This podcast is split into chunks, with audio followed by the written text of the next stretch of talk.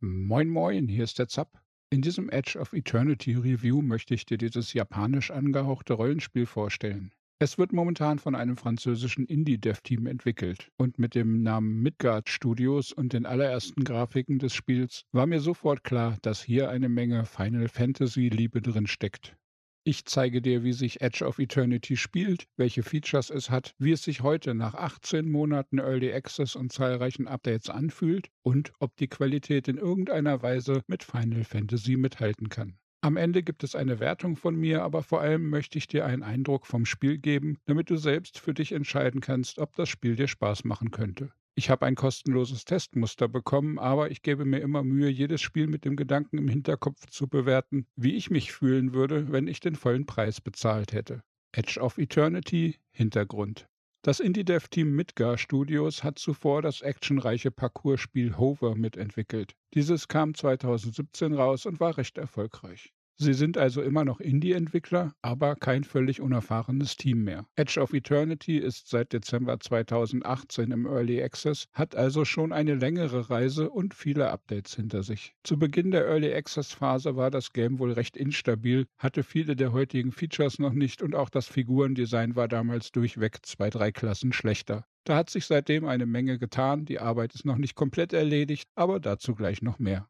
Spieltyp Edge of Eternity ist ein Fantasy-Rollenspiel mit starken Japan-RPG-Stilelementen. Die Kämpfe finden im Rundenmodus statt. Auf einer 3D-Karte stehen sich Charaktere und Feinde gegenüber, die Kamera rotiert über dem Schlachtfeld. Jede Attacke und jeder Zauber werden schick animiert, wie man das zum Beispiel von den früheren Teilen der Final Fantasy-Serie gewohnt ist. Und dies ist nicht die einzige Ähnlichkeit, die Edge of Eternity mit dieser beliebten Serie verbindet. Wir spielen eine Gruppe aus bis zu vier Charakteren, die wir abwechselnd steuern und mit Ausrüstung versehen können. Sowohl die Charaktere wie auch ihre angelegten Waffen leveln, wenn wir durch Kämpfe oder Quests Erfahrungspunkte bekommen. Stufenanstiege geben grundlegend feste Bonuswerte, hier dürfen wir keine Entscheidungen treffen. Allerdings bietet das Spiel durch die Ausrüstung und ein Edelsteinsystem, mit dem wir unsere Waffen verbessern können, Anpassungsmöglichkeiten sowohl für die Werte wie auch die Fähigkeiten unserer Helden. Damit wird indirekt eine Charakterentwicklung eingeführt, die mindestens genauso umfangreich ist wie die üblichen Charakterblattsysteme anderer RPGs.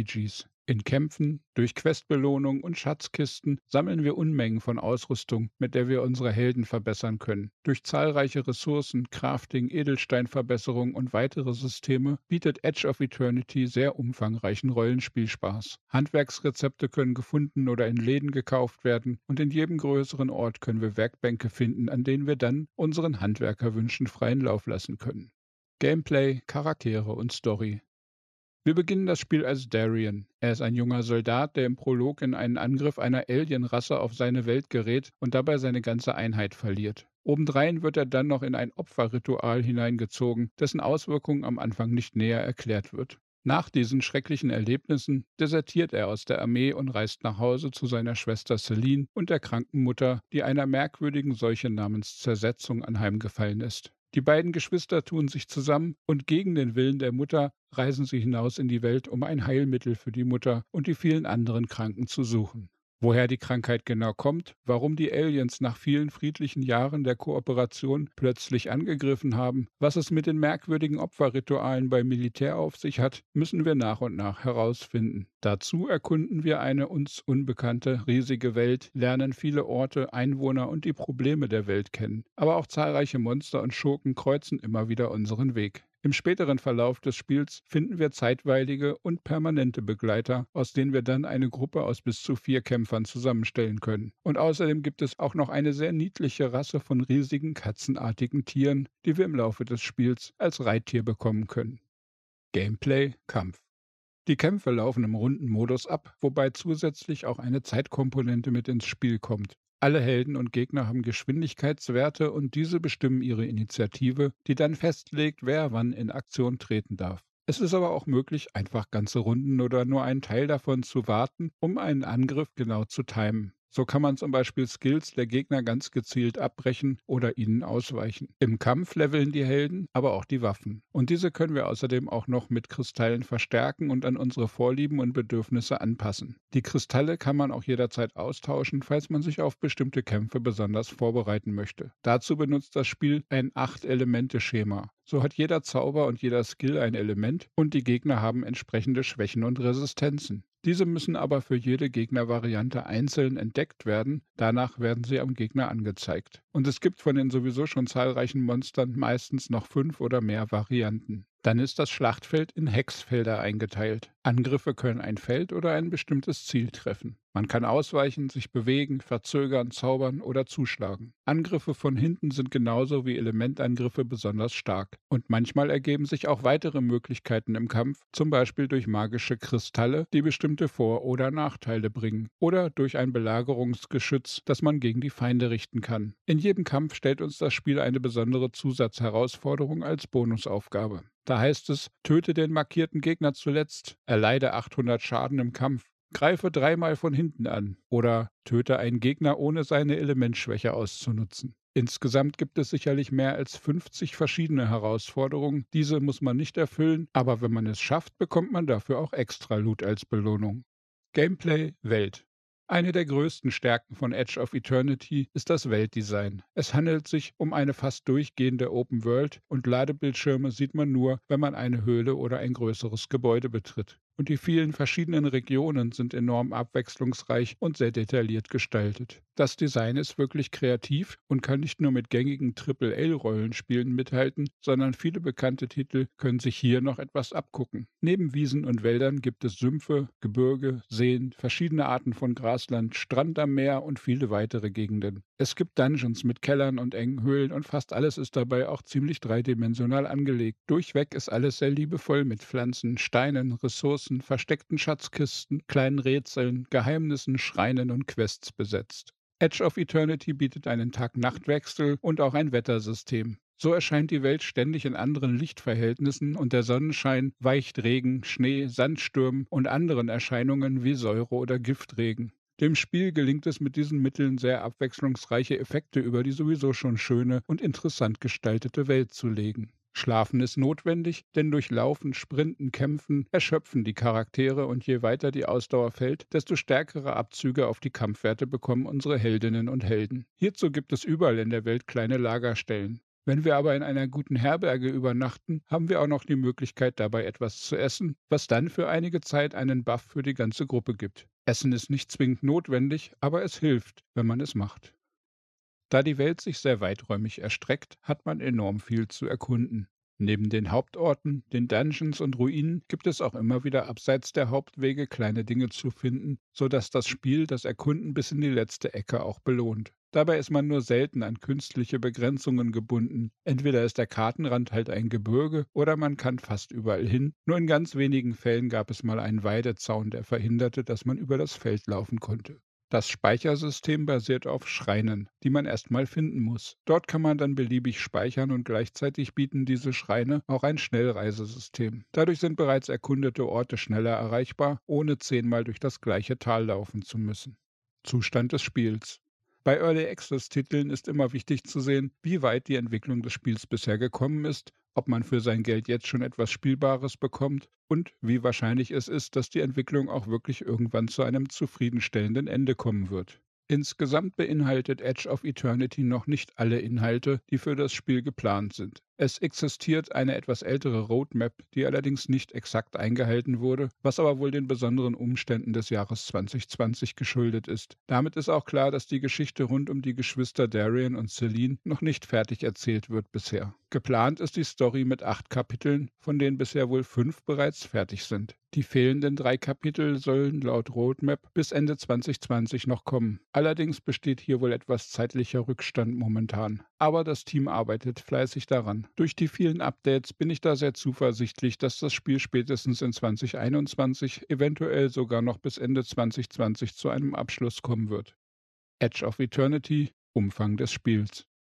Edge of Eternity hat eine sehr komplexe Hauptgeschichte, in der die Helden mit einigen Hindernissen, Wendungen und Überraschungen klarkommen müssen. Die Hauptquest ist hochwertig mit englischer Sprachausgabe vertont und das wird mit Ingame-Cutscenes vertieft. Auch abseits der Main-Quest finden sich noch viele weitere große und kleine Geschichten. Wir geraten immer wieder in die beliebten Du bist doch ein Held, hilf mir mal eben Gespräche.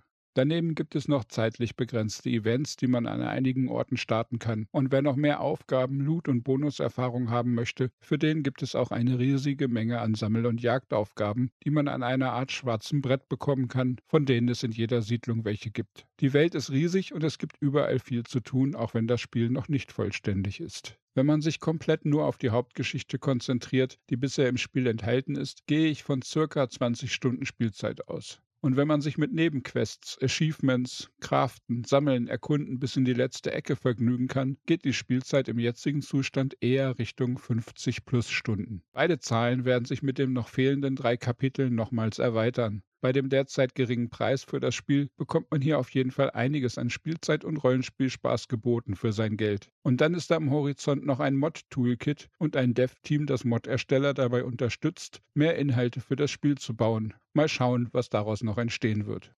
Technik, Grafik, Sound.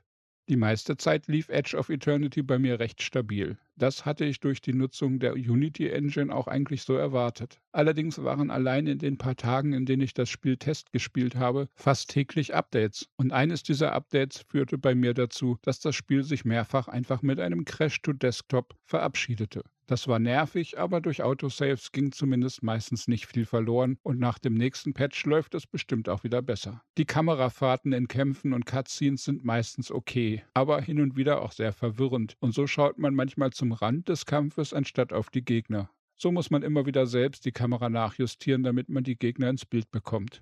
Auch beim Herumlaufen in der Open World kommt es öfter mal vor, dass die Kamera umherhüpft oder so dicht an unseren Hinterkopf heranfährt, dass wir das Innere des Kopfes zu sehen bekommen. Die Hauptfiguren und die meisten Nebenfiguren sind mittlerweile auf sehr hohem Niveau angekommen, was die Gestaltung, Texturen, Haare und Rüstungen und die Animationen angeht. In manchen Quests begegnet man aber dann wiederum Gestalten, die noch nicht überarbeitet und auf den neueren Qualitätsstandard verbessert wurden. Wenn dann die neuen Hi-Res-Figuren neben denen agieren, die mit den alten Grafiken ausgestattet sind, dann sieht das schon extrem komisch aus. Wie Figuren in 720p Auflösung in einer 1440p Welt. Ich denke aber, dass das Ziel sein wird, durchgehend alle Figuren auf den neuen Grafikstandard anzuheben. Die klassische Hintergrundmusik ist angenehm, ruhig und passend. Sie hat mich niemals genervt, könnte aber auch gern etwas mehr verschiedene Titel bieten. Und diese könnten auch etwas länger sein und mit mehr Varianten daherkommen. Musikalisch gibt es also eher klassische Hausmannskost in doppeltem Sinne.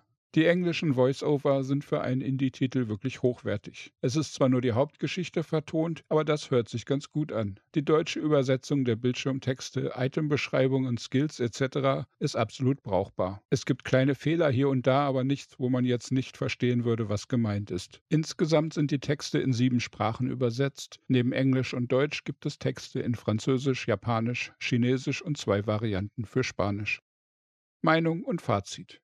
Edge of Eternity bietet eine sehr interessante Geschichte, die sich erst nach und nach entfaltet, aber für ein Fantasy-Rollenspiel einen schönen Rahmen liefert. Die von der Zersetzungskrankheit mutierten Tiere und Menschen, die gleichzeitig vom Krieg mit Aliens bedrohte Welt, liefern eine Menge Möglichkeiten, sich wahrlich heldenhaft zu benehmen und überall zu helfen. Das Weltdesign ist sehr gut, sowohl optisch wie auch von der Abwechslung und im Umfang her wird hier eine Menge geboten. Was mir im Spiel wirklich fehlt, ist, dass die Charaktere nicht hüpfen können und manchmal selbst an kleinen Zäunen oder Steinen nicht vorbeikommen, sodass man hier öfter mal unnötige Umwege laufen muss. Es gibt aber auch noch so einige Baustellen. Neben den manchmal auftauchenden Kameraproblemen, hin und wieder Performance-Einbrüchen oder flackernden Texturen gibt es auch im Gameplay noch einige Dinge, die nicht top sind. So findet man zum Beispiel immer wieder Ausrüstungsgegenstände, die völlig unterschiedliche Werte haben, aber alle gleich heißen. Dies macht es nicht nur unnötig kompliziert, die Ausrüstung zu sortieren, sondern die Items wirken so sehr eintönig und langweilig. Hier wäre noch etwas Kreativität bei der Namensgebung der Ausrüstung nötig.